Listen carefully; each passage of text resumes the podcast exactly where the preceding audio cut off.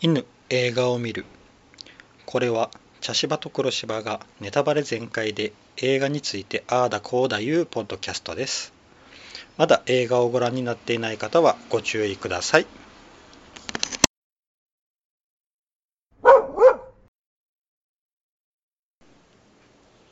茶芝です黒芝です。はい今回は朝が来るはい。です、い、や僕はもう、うんあの以前あ事前にうん。何のあの情報も入れずにうん。映画を見るタイプなんでう、ん。何もうん。調べずに、ああ評判がいいなっていべうんう。形で入れたんですけど、うんまさかこんなに重い、うん。 ストーリーやったとはうん。思いませんでした確かね。に。う。んうん。確かに。うん、なかなかな、うん。いや、これは。すごいもの作りましたね。うん、うん。まああのえー監督さん。うん、川瀬直美さんやうんな、うん有名な人やねん。うん。いやあのうん。僕はあの片倉ひかり役のうん。牧田さんうん牧田あじゅさうんんがすごかったな、うん。この子ちょっとすごいな うんすごい。いい女優さんですね。うんうん。この片倉ひかり役のうん牧田あじゅさん、ううんん。ちょっとびっくりしたなうん。うん。でえっ、とストーリーとしてはまあ結局子供ができない夫婦が、うんあの養子縁組の話、ううんんまあ、特別養子縁組って言った方がいいと思います、特別養種類が違うので、うん、特別養子縁組の話やうね、んうん、まああのーねうん初めの前半パートが栗原夫婦のうん話で、まあ、子供をね作るために頑張ってる、うん病院行ったりねうんあの無精子症の方をうん描いたっていうのは珍しうん、うんいかな、うん最近のさでまあまあね昔からあるけどあまりこうクローズアップうんされなかったまあね大体こあの子供が生まれないのは女性のうん排卵の方に問題があるっていう考え方とか方が定着してるけんね、うんうんでも実際にはうん昔からこういうことはあって、うんまああのパワーバランスでそういう形にな,、ななうんなってしまううっんていうことが多かったやろうけど、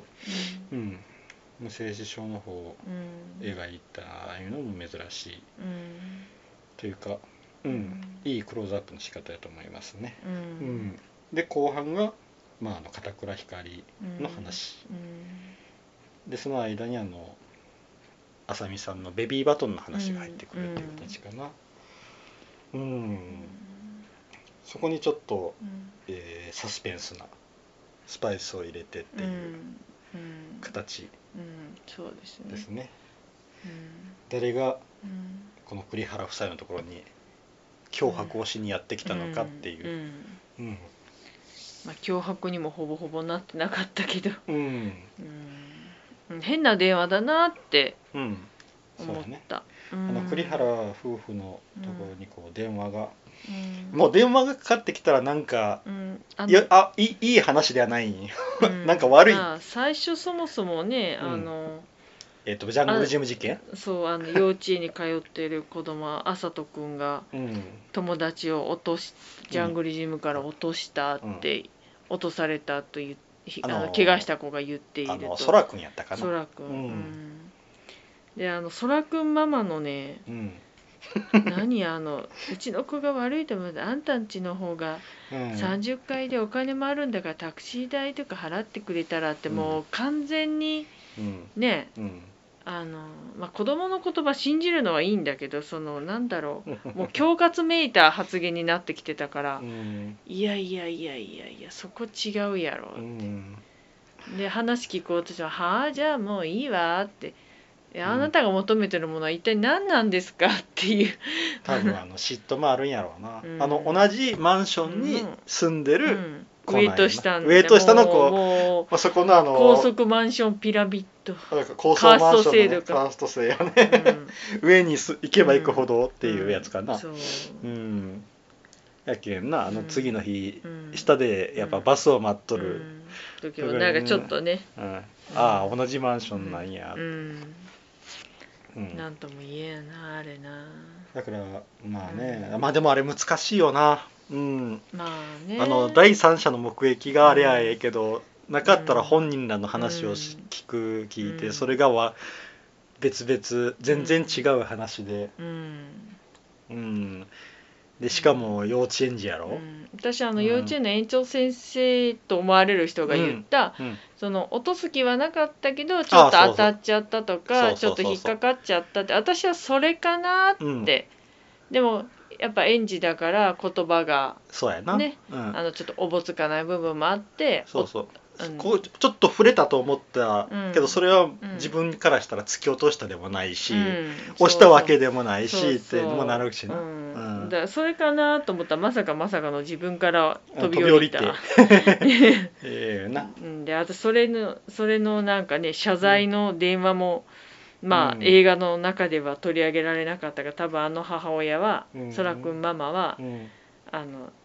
なんかいたたまれなくなってうん交流を避け始めたんやろなって勝手にうん想像した、であんもだけのこと言ってるからでもまああの動物園に一応仲直りうんで行くって言ったけんな、うんまあそれにどううんあれしたかわからんけど、うんやけん結局あの、うんそこでちょっとこうあの養子縁組で、うんうんああの時はまだ養子縁組っていう話じゃなかったんかあのまだねうんうんあの我が子を,、うん、我が子っぽい、をこううん信じうん、きれるかきれないか的なうん話がちょろっとあって、だから映画の中ではもうそうういう、ん何あの治療に通って不妊治療に通ってにうん生まれたこのような雰囲気もちょっと垣間見えるようなうんうん雰囲気だったちょよっね、とあの時間が行ったり来たりが多かったから、うんそうちょっとそこでなそううんあれだけどまだあの事件の時はまだ養子縁組話じゃなくて、うんなかっ子供が起こした事件でどこまでこう信じるたか的なうん話がちょっとあったよな、うんうんでそっから養子縁組の話になっていくんやけどなうん、なかなかうんまあでも私はねもういたたまれなくてうんあのな私が一番もうねうんもう,、もう見たくないとうんもうもうあの何うん止めたくなったのがう、んうんあのー居酒屋でうんあうあんはいはいはいあの旦那さんの方がうん友達うん同僚か友達とうんなんか久々に飲んでるんだうよね。んで同僚の方友達の方はなんかあの時は2人目がに出産の時だったので仕事で行けなかった立ち会えなかったよっていうねみたいなうん「でお前はどうなんだ?」とか言ってうんうんなんか北海道に月一行ってんだってとか言って、うんこう酔っ払って言ってるのにそれうん酔っ払いながら、うんもうなんだろうなもううんあれがうんもうね、私もうこれ以上先は私見たくないと思ったもうんん、うんもう辛くて辛くてそうやなうんまああのなうん結局酔っ払いながら今のうんじじ、うんやっぱ言いたかったんやろな誰かにな、うん話聞いてもらいたかったんやろな、現状をうんいそれが酔っ払いながらこう打ち明けるわけやから、だんだんだんだんその酔いも深くうんなっていく、あれはちょっと見でてられんかったなでなあの、うんすごくな僕あの時計が気になったんよ2人の、うんあの栗原うんさんの方がうんめっちゃええ時計しとるんよあ、してたね。うんであのまああのもう一人の方は、うん多分それの値段よりは低いぐらいのもあのそうやね。だから、うんあの金すごく金持ってる、うんいい生活してるんだろうなって思わせる、まああの井う浦新さん自体がものすごい男な前な人やけ、ん、なあ、うんのそういう雰囲気持っとるうんけんやっぱあの、うんねあの友達もうんどうせお前ええ生活してるんだろうっていう形うでん言うんやけどそこでこう本当の今の自分の悩みを聞かされた時の、あああっていう感じ のそうどうもうどうしていいやらわからないようねん聞かされた方もねううんんそうなんよふうん服もええええええのを着とるんうよ、うんうんんだからそそそれがものすごくギャップになって、うんそうやねちょっとこうあうの、うんんうんなかわいそうな感じが強くなっとった、うんあれがあったよなうんうんうんそうやな、うんで、まあ、結局北海道に雪で行けなくなって、うんでもう吹っ切れたんだよねうんもうもうやめようって言ってうん美味しいもん食べに行こうって、うん映画も見てうんね楽しもうって、うんでうん夫の方ももう、うん本当は苦しかったっていう、やめたかったっていうう、んうんうんでも本当にあの、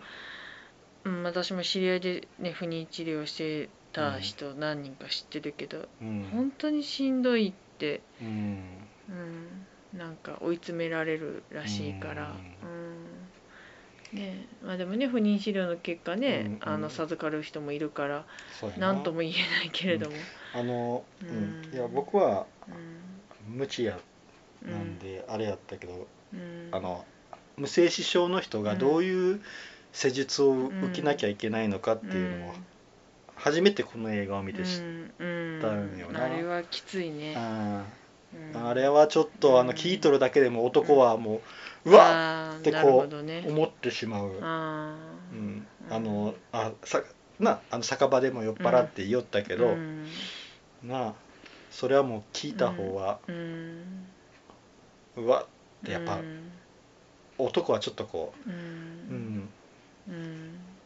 うんまあねうん、ぶっとなってしまう、うんでもそうんれはもちろん女性の方も大変なうんあれがあるから、ううんんそうやなうんそういうのがあって、うん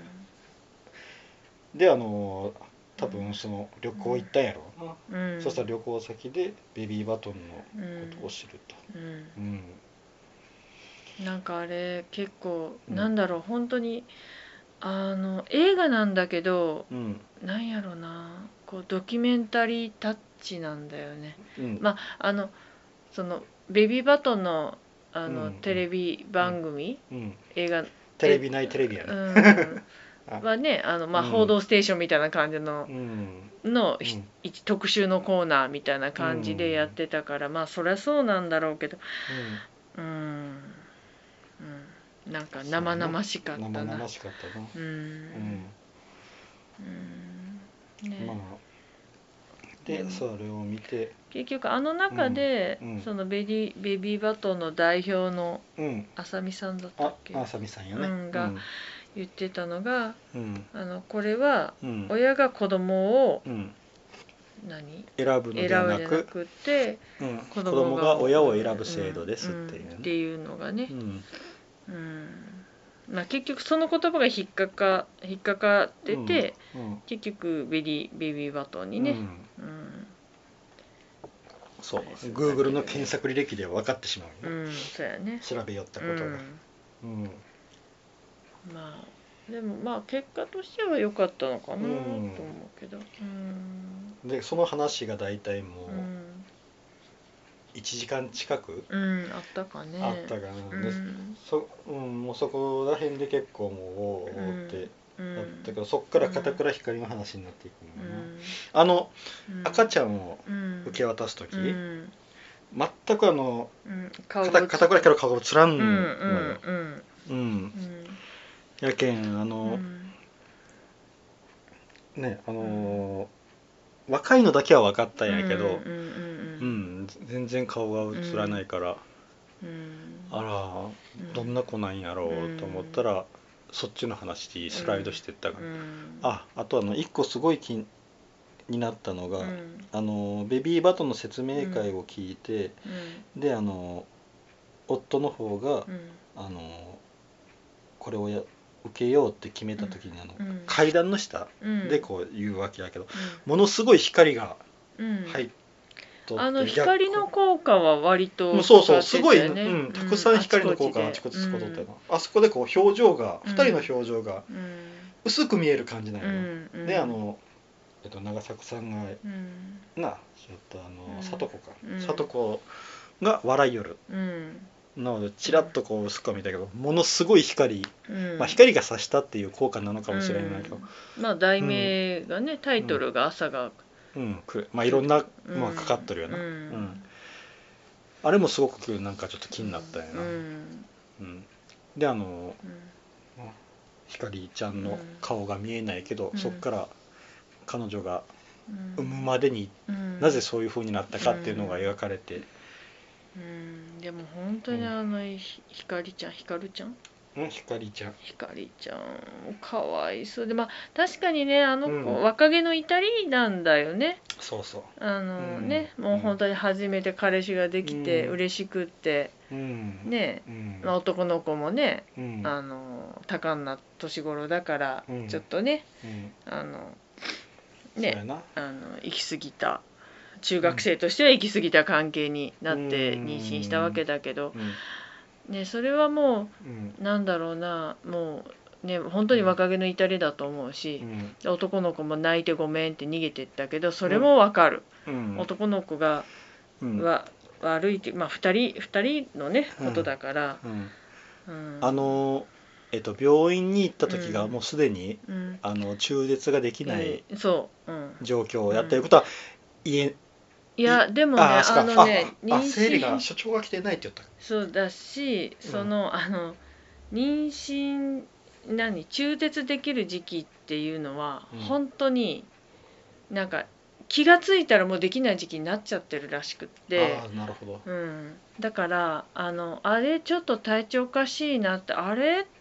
あれまあいいかってしばらくい病院行かずにほっといて、でもやっぱりおかしいなと思って病院に行ったらもう、もううんあれなあうんの中絶できない時期なんだって、大体があーななるほうどん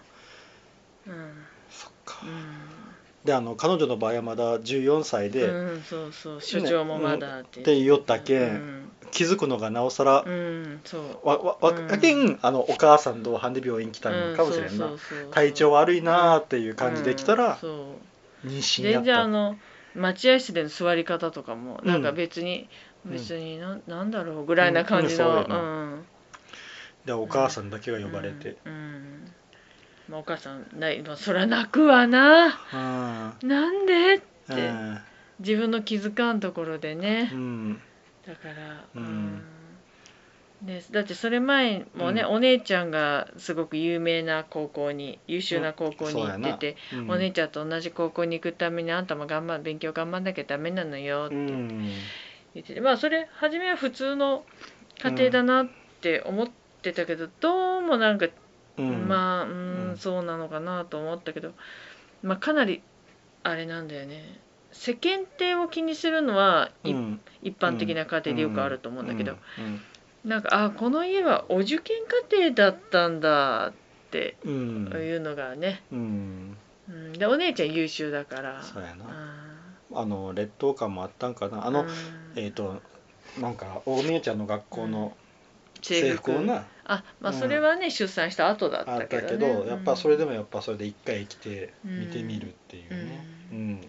あったしねでもあの本当にあの何に何もうんう下ろせませんってなった時に、うんそのベビーバトンっていうのを知ったからあなたうんはそこに行って特別養子縁組をしなさいと、うん、でそしたら出産して戻ってきてもまだ受験に間に合うからって言うんだよね、うん、いやそこで受験はお母さん言わないでっそうやてな、気になるのはわかるけうど、ん、あのでも誰か一人こうひかりちゃんの話を全部聞いてあげる子そうがあげる人がおってくれたらね、やっぱあのなああのやっぱ家族としたらもうその先のこと先のことばっかり言ってしまうけど、今今どそうう今の彼女のそう気持ちを救ってあげる人が誰か周りに来てあげたらなっていだうからあさみ、みさんに会って、うんあのこう健康であのね、うんあの健康な赤ちゃん出産しないとねみたいうんなことね、うん、言われた時あにあの安産のためあにそう安の産のためにいた時にすごく喜んでたよね、うんうんそんなこと初めて言われたっうて、んそうだよねって思ってうんなんかまあ確かに親の身としてはね安産なんかどうでもいいからとにかく妊娠したことが早くな、あの、うん消えてなくなったことにうんなってくれて、うん早くうん彼女が中学生としてうん元に戻ってくれればいいわけよ親としてはねう、んうんだけど私はもうちょっとそうや子な供のことをいたわってほしいなってやってしまったことは仕方ないし妊娠してしまったことも仕方ないうんけれども、せめてあのお腹の中の子のことはいたわらうんいたわれないかもしれないけど、うんうんあとの男の子側の親とはどういう話したんやろうなって思うような うーんまあだから結局彼女が出産にかかるあのだから特別養子縁組で、うんあの高校するから、うんまあおまあ両家の問題だからお金も当然ね、うんそらかかなんっとるぼかわは費用は出してくださいには当然なったやろな、うんうんうんまあ、男の子もね、まあ、逃げざるを得ないよな責任を負えないよな中学生そうでやな大人でも負えない人いっぱいいるのにそうやな中学生にそれを負いなさいっていうのは無理だうんうでもあのずーっとつけとったなあのミサンんああがそうやねあせめてものよりどころだったんだよねうんであのうんまあそんなベビーバトンで広島に行ってうん生活するわけやけど、うんまああそこはうんなやっぱあの風俗関係のうん人がやっぱ多く、うんああのお誕生日会をした時にあのねうん二十歳の女の子が泣いてたんだよね自分の誕生日でね祝われたことが、そうあの、うんホールのケーキ見てこんなんは都市伝説かと思ってたうんああそういうおせ、うんうんそういう生活だったんだってうんまあ、実際あさみさんがな、うんあの記録ビデオの中で言ったけどな、うんうんうんあ僕あの一番あのやっぱ印象に残ったのが、うんあのあの子だ、えー一緒にこう光と一緒に生あ同活し種よだっったた女の子同室だった女の子、ちょっと名前ど忘れしたけど、うんうんあの黄色い服着とった女の子が、うんあのインタビューで、うんあのようんそのうん養子として出すんやけど、うんその金、うんあのそう養子縁組を受けてくれるうん方はうんあのねうん全てを全部うん持っていこうとするっうんうんていうようなことを言うたのがすごいな、うんああそういう受け取り方に、まあ、ならざるを得んかなとは思ったけど、自分は産んで育てたいんやけどそれができうなんい、ううんうんんうんとなったらちょっとい怒りの方がそっちの方に向いてしまうこともあるんやなっていう、うんまあそれはあるやろねうんあいつら全部うん持っていきやがってみたいな形のことを言うたのがすごくうんなんかああそっかって思ってしまったな。そうやねうんだけどあのな泣きよったけうんん分かっとるんよ、うん現実を分かっとるんやけど、うんどうしてもこう割り切れない心の中のね葛藤があるんやろうなっていうのが、うんそうやねあれがなんかすごい、うんううんん、刺さったな、うんなるうんでほど結局そのホールケーキ出されて泣きよった子と、うんその同室の子がうん出産いう形になって、ううんん、まあ一人ぼっちになるんだよね一人ぼっちになるよなうんでそれが多分あうのんオープニングのうん出産すのシーンおオープニング「え朝が来る」っていうタイトルが出る前の、うんあのにつながるシーンになるんやけど、うんそこで付けとる名前うがんちびたんなんよ、うんこれがああそっか中中学生だなっていう感じがちょっとあうんあってううん、んああちびたんかうんううんんって、まあでもうねん自分で名前つけられないってうんもう分かってるからねうんってなったらねうん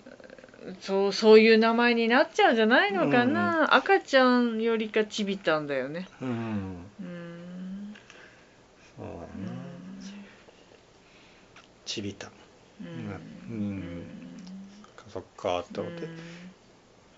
でもなんか彼女にとってはその産んだ後がさあまりにもかわいそうすぎてそうやななんか家に帰ってもなんうんかあんたは肺炎で入院してたことにするの分かったって、うん返事をしなさいよとか元気あうんあの家に帰ってきて玄関に入ったすぐにあ受験には間に合うからなとかあのお父さんの方が気ぃ使うあとそだうなお母さんは受験に間に合うからお母さん今から急ぎすぎよそう 急ぎすぎお父さんはねうんまあまあ無理するなぐらいのことを言ったそうら「あんたそうやって甘やかしちゃダメなの」とかう言ってんいやいや出産終わって帰ってきたばっかりだぜっそうてせめてね え、うんあなた体を癒すそうとか「あなたも大変だったね」とか、うん辛いかもしれないけどこれから頑張ろうね」とか、うんだってね子供自分が産んだ子供をうん渡してね、うん新しい両親にうんでその子供が我が子が泣き崩れてるところまで見てるのにねうんなぜお母さんそんな冷たい言葉が言えるのってうん思ったあよねだってあのラストの、うんあのねえっ、と、う最後の方で、うんあの赤ちゃんを引き渡した後の、んうんがの前景が映ったんよ、うんうんその時に、うんこのあのひかりちゃんだけが立ってずっとこっち見とるけど、うん残りの3人はみんな下向いて向こう向いとるのあよあそうやね、うんだけどあれが全部表しとったなって思うよんそうやねまあ、あの角川もあの時点でもううん違う方向を、あのあの時点でというかもうまあそ初のめ前のからそうだったんだよ結局、うんだからだあのお正月に親戚の人を囲んでるシーンもうんなんだろうなこうねうんひかりちゃんはその場にいたくなかったんだけどもい、うんうんまあいざろうな、ねうん、なんかかお正月だから嫌だけどいないといけない、うんでお母さんは、ね「あんた肺炎ってことにしときなさい」ってうん言ってたくせに親戚には出産したことを言っていて、うん親戚のおじさんに変な慰められ方して、ううんんとかまああのおっさんもないやでもねうん私あのおじさんはあのおじさんなりに気を使ってくれたうんそうやよ、なその使い方間違っとるかもしれんけど立ち私会は、っとるやなそそこはあまり責めれないんやけど、うんうん私は喋った両親に腹が立ってるうんんよ、うんあのシーンはね、うんうんうん、だってね親が喋るなあんたは肺炎ってことにしときなさいって、うん親戚にも全部そういうことにしとかんかったらうんねうんだだから彼女は結局家を飛び出して、うんね新聞配達を始めたまあわけでしょ、まああのあのお母さんやな、うんあのお母さんがもうすごく失敗に捉えてるんようん、その娘のうん妊娠出産をめちゃくちゃ失敗と捉えとる感がすごくてだなっ、て自分の思い通りに育ってないから、うん、でお姉ちゃんは優秀で、そうそうねまあ、ピアノも習ってたり、うんまあいや多分妹もやりよったんやろうけど、うん、ねでね優秀な学校行って、うん赤本は兄弟だし、うんやけんあのなうんあのおっさん殴った後に母親に殴りに行ったんや、うんうんうん、そそれが答えなんよな、うん、結局あの母親に腹立っとるんよそうそうそう、うん、うんおだって同じことをしとるんやけんなんでお前わからないんだよっていうう気持ちになるんやろうな、一番分かってあげないけん人なんやうけそうやん、ねそれが一番分かってないんやけんな、うんだから結局だから結局ひかりちゃんがうんそうやってちょっと性交渉が早くなったのも、うん結局そういうところも家族の愛情不足もあったんじゃなかろうかとうんも思うんだよね、うん、なるほどうんねだやっぱり男の子よりも女の子の方がこう、うん身持ちが硬い人が多いから、うんうん、そうやなやっぱりリスク背負うからね、うん女の子の方が。うーんってなって、うん、だって彼女は全然不良っぽい子でもなかったし、うん、普通の子やったもんなでもだんだんねあの出産したとからどんどんどんどん不良化していくわけだけど、うんまああのみんなが集まっとる段階で髪の毛が茶髪になっとったけ、ん、あ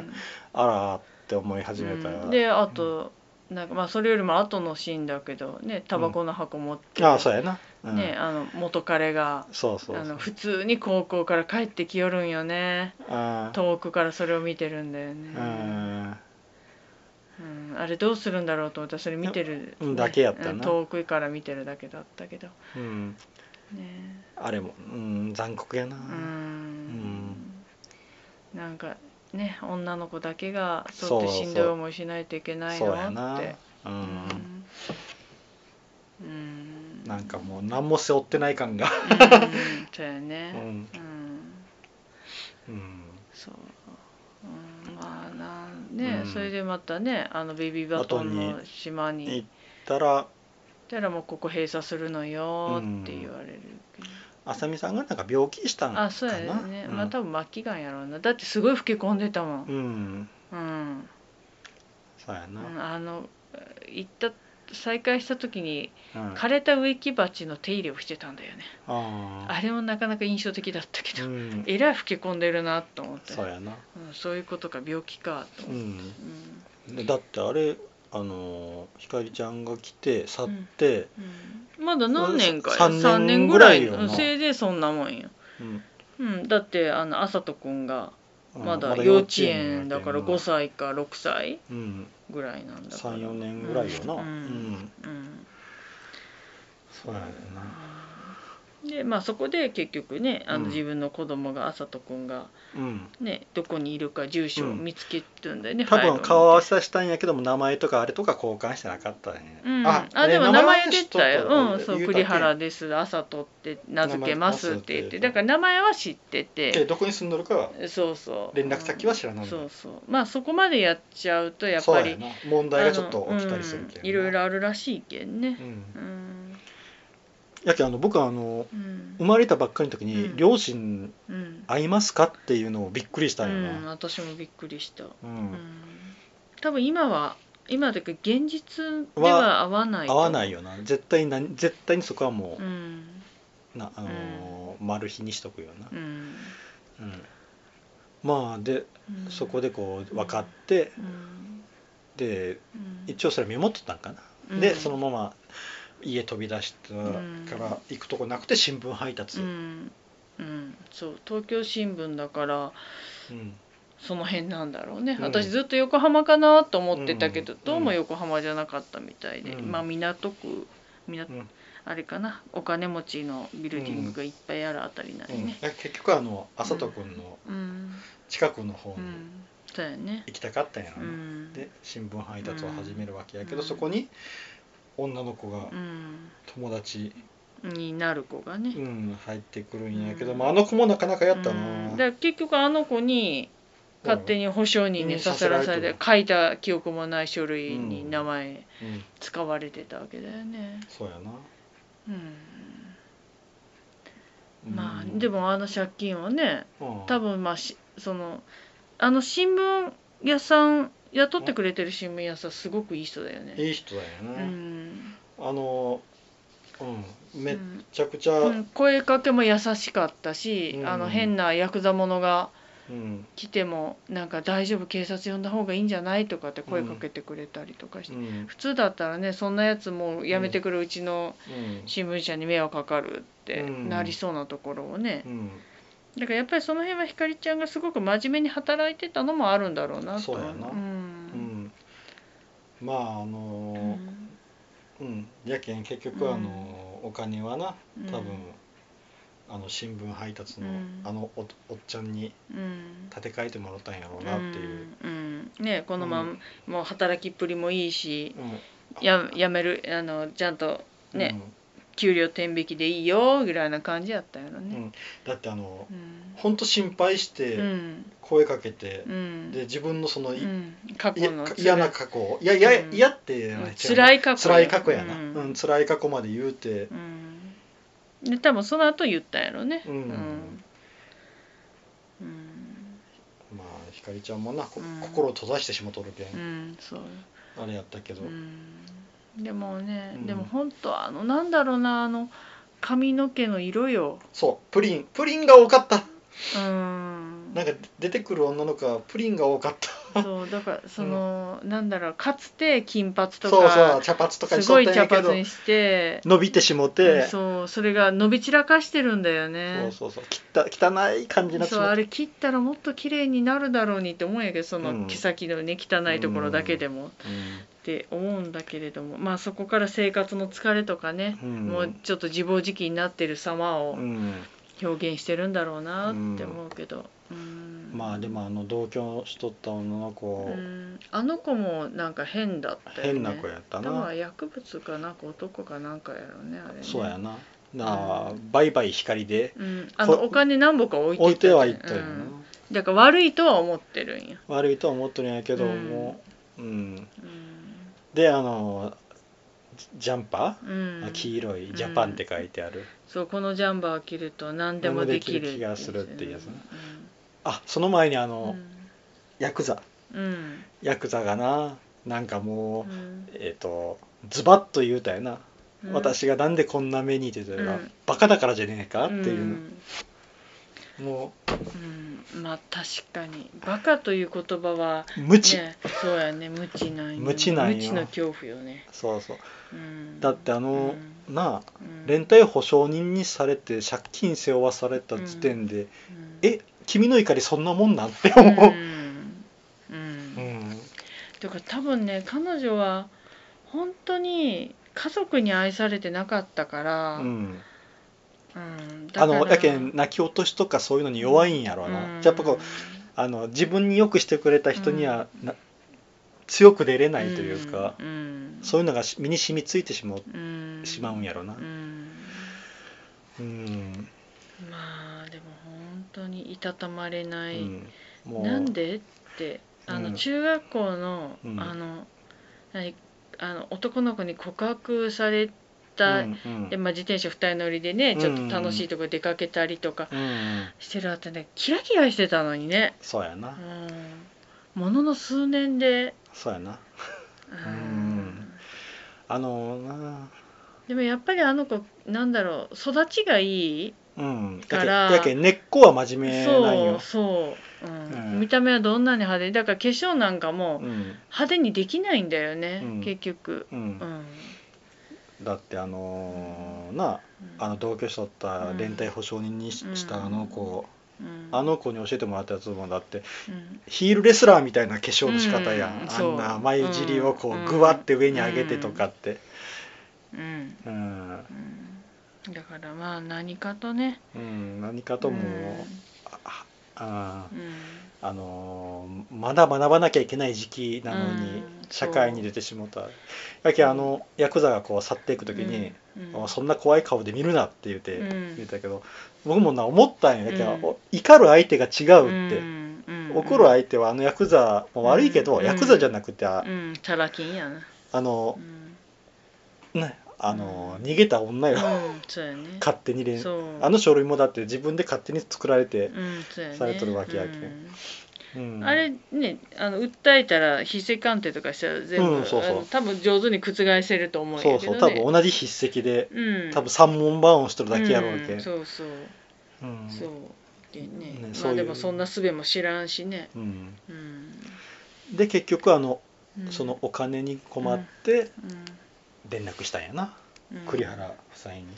私ねお金に困って電話したんじゃないと思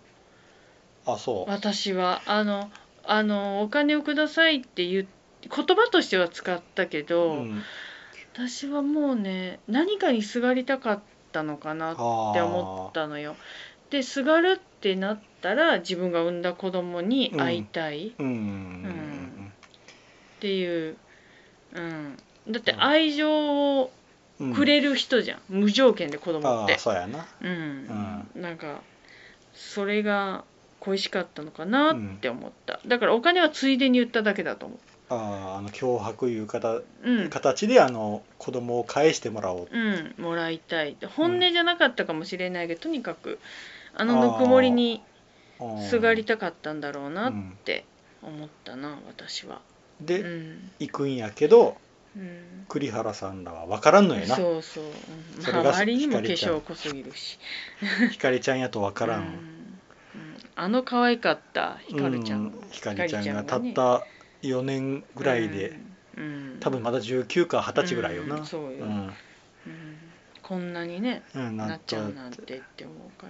ら、でうんなうんそこでこうあうの、ん帰ってくるんよな佐藤君はうな、んねんどうしますかっていどうしますか会いますか、うん、って謝るよねごめんなさいそうそう土下座してなんかなあもうあれがもう切なく切ないというか何かもう心苦しくてな、うんあのあのそうです私がうん母親じゃありませんでしたって、うんうんだからやっぱり、なんか気持ちがそうそうなそうっそうたんよ、うんあうん今今の自分ではうん子ど、あのあさとに会えないっていうね、んそうそうう、ん今の自分ではあさとに会えないっていう気持ちがうんそうさせたんやうな、んあれがもう辛くて辛くてしょうがなかったなんかうねうん、ううんん、ででまあねまあパッと出ていくわけやけどまあちょっと隠れて、うんなお父さんが見えんようにして、うんちらっとだけ見せてねででお母さんはって言ってたから、おうんお母さんが上手にうん誘導したわけよね、うんうそうやなんまあ、でうんでその後にこうぶわーっと走って、うん行くねで行方不明になるんだよね、うんであのいや走いやいやいや僕あの走っていくシーンが嫌にこうな、うんなんやろうん印象に残ったんような、んあの髪がこうブワーって後ろにした瞬間、うんちょっと昔の彼女みたいな感じで、あそうやねこう顔がうんちょっとだんだん、うんううんん、顔つきが変わってっうたんそうやね感じがして、うんああこの子はやり直すんやなって、うんうんそしてちょっとこう刑事の、うんあれってもしかして、って思わせといての、うん大丈夫自殺したんかと思ったもんそうそうそうそう、ん僕も思っとったうんか何かこうあ変な事件犯罪的にな変な事件に巻き込まれたんうかんと思ったらん行方不明や、うんでもそれもちゃんとね新聞屋さんがね、うんまあそうそうねそうそう天そ神う屋さん亭主的には多分ねあのお金を貸したのにっていううん部分は多分あるんだろうけど、うんうんうんプラスやっぱりね、うんやっぱ自分心の配昔の彼女が自殺したっていうのまもああるけんなよね。うんやけんあの人がちゃんとうこうな届けを出してくれたうんやな、ん、そうすごくええ人や、うん、そうめっちゃいい人めっちゃええ人やいいところに雇ってもらってたよね。ううんんでうんその後になうんあの聞かされてあれうがん片倉ひかりちゃんやった、うんで手紙を見たら、書いてあったんだよねなかったことにしないでってしかもうん一回書いて消したんやなあかう筆圧でうん、うん、いや僕はあれはやっぱ一回書いて消したんかなと思ったよな、うん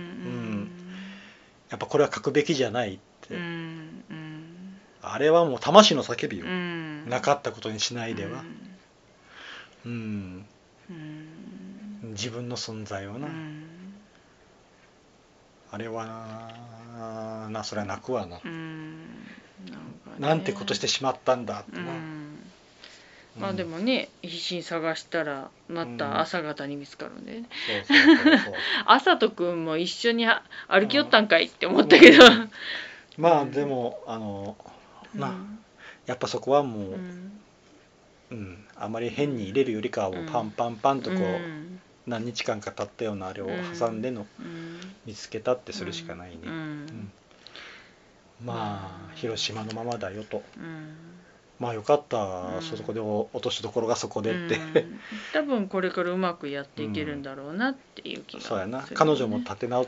していけるやろうなっうんて、またあの新聞屋さんでうんねやしや多分栗原夫妻の援助も受けれるやろうし、ううんんまだだってまだ若いうんもそうよ、うんうねうんたった一度の過ちで過ち言ったらいけないな過ちじ過ちじゃゃないな若気の至りなんよ若気の至りやな本当に若気の至たりった一度のその若気の至りで全部を失う必要はないそうだからやっぱり家族が悪いと思うよ私は、うん、そううやな、んうんあれから出てこんなったけど、だうんだから結局はその家族がうんあの支えられる状況にあったら、うん多分彼女がうん同じ状況でもうん大丈夫だったと思うんよ、特別養子縁組で子供をね、預けててもう、んうんね、受け入れ方、家族の受け止め方が変われば、うん彼女はひかりちゃんはこんなに辛い思いしなくて済んだんだろうなって、うんやっぱお母さんやな、うんお母さんがせめてこうひかりちゃん側に立ってうんくれたらそうやねでせめてお姉ちゃんもねそうそうそううんうんう、んあお姉ちゃんには荷が重いかもしれないいややっぱでもね私はやっぱりお姉ちゃんは、うんお姉ちゃんができる役割があるんよ、ううんん荷が重いとかじゃなくってう、んうんでもやっぱりなんかすごく家族の中で、うん彼女ひかりちゃんがうんこう疎ましされ疎ましい存在になっちゃった家族の汚点みたいななっ感ちゃじっにたのがなっねていたから、うんちょっとね辛いかったよなな、うんあとあのタイトルがなうまいよな、うん朝が来るうん栗原家に朝とくんがやってくるとな、うんううんん、であのひかりちゃんのとこにお腹の中に朝とくんがやってくる、で「明るい未来」という朝が来るっうんていうね、ううんんうまいなと思ったタイトルが、ううんん